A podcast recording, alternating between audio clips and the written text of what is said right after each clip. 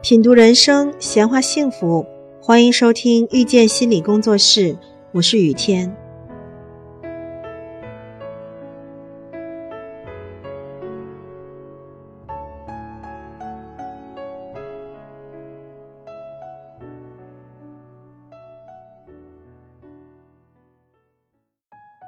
还有一期辩题是男朋友隐瞒贫穷和隐瞒富裕，哪一个更不可饶恕？一般女生的选择当然是贫穷，因为隐瞒贫穷是欺骗，隐瞒富裕算是考验。但这么说，男生肯定会骂女生拜金。薛教授选的也是隐瞒贫穷更不可饶恕。他用经济学理论一分析，不仅不偏不倚。还非常励志。首先，他说贫跟穷是两个概念，贫是没钱，穷是穷尽，没有希望。其次，任何一个年轻人都可以贫，但不会穷，因为年轻就是资本和财富，只要年轻就不可能山穷水尽。最后，隐瞒贫穷是对自己的不自信，而一个不自信的男人。注定没有未来。这段论述让我佩服得五体投地，也非常庆幸我的专业是经济学。经济学不一定能改变世界，但是一定可以改变你看世界的方式。经常有姑娘问，什么样的男生是潜力股？薛教授也给出了答案：自信、坦荡。哪怕现在活在阴沟里，也相信总有一天能给你朗风明月，并且愿意为之努力的人。男女交往如果要走向婚姻，坦荡是非常重要的品质。有所隐瞒，一定是因为恐惧。听梁宁的产品思维课，梁宁说，一个人的恐惧决定了他的边界和未来。这么多年，他见过很多创业者和企业家，只要看看他们恐惧的是什么，就能看到他们的企业能走多远。但他至今没有在马化腾和马云身上看到过恐惧。隐瞒财富与隐瞒贫穷，虽然都是出于恐惧，但至少隐瞒财富的人已经拥有了走进婚姻的基础，而隐瞒贫穷的人不仅没有基础。更让人看不到未来。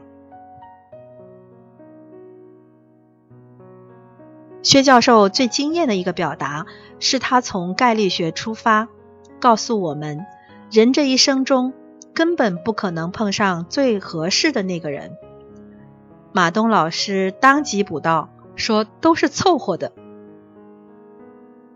如果世界上有两个人是彼此一生中的唯一。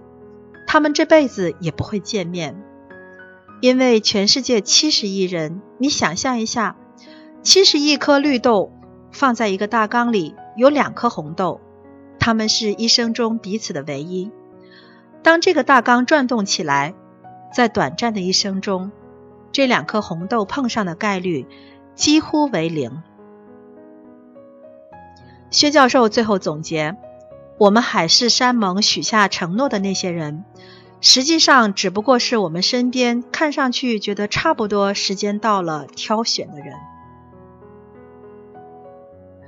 我把这期节目推荐给了三十八岁还在苦苦等待生命中唯一的女友。他说看完哭了一场，觉得真相太残酷了，可是又无法反驳。是啊，我们这代女性被言情小说和偶像电视剧害得太惨了，总觉得会有一种感情叫“非你不嫁”或者“非你不娶”。其实婚姻不过是在正确的时间碰到了合格的人。生死不离的感情不是一见钟情的电光火石，而是在平静和谐的生活中一起经历、一起度过，慢慢建立起来的。不可替代感，因为你的生命不可以重来，与你共度这段生命的人才成了你的唯一，而不是他是你的唯一才与你共度生命。龙应台在写给儿子安德烈的信里说：“你需要的伴侣最好是能与你并肩立在船头，浅斟低唱两岸风光，同时更能在惊涛骇浪中紧紧握住你的手不放的人。换句话，最好他本身不是你必须应付的惊涛骇浪。恋爱多戏精，但当你准备结婚或者努力寻找可以结婚的伴侣。”平静是最美的感情。一见钟情的男女，也需要在岁月静好中慢慢培养生死不离的感情。当你明白了所有的夫妻都是凑合，所有的感情都是将就，结婚就不是那么可望不可及的事情了。当你足够成熟，愿意承担婚姻的责任，可以大胆选择一个与你一样的人。在浅淡的喜欢与岁月的静好中，慢慢活成彼此的唯一。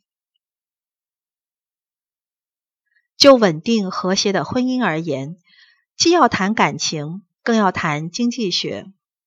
康永说：“薛教授冷静的没有人性。”我恰恰觉得，女性要活得更好，一定要在成长中慢慢剔除过多的感性。男性在爱情中显得更强大、更不易受伤的原因，正是因为运用了更多理性思考。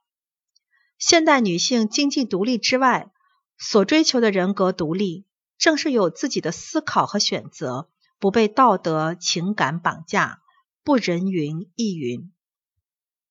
很多网友称薛教授为“宝藏男孩”，康永也说，薛教授激发了他的斗志。薛教授从经济学的角度解读恋爱婚姻，让我们敢于直面残酷的现实和悲凉的人性。婚姻说到底是一场交易，而人生是无数得失与计较的合集。一个人抵达过最冷的地方，才更容易明白温暖的可贵，珍惜与自己共度余生的人。感谢收听遇见心理工作室，我是雨天。如果您喜欢我们，欢迎加入 QQ 群八三二四九六三七零，谢谢。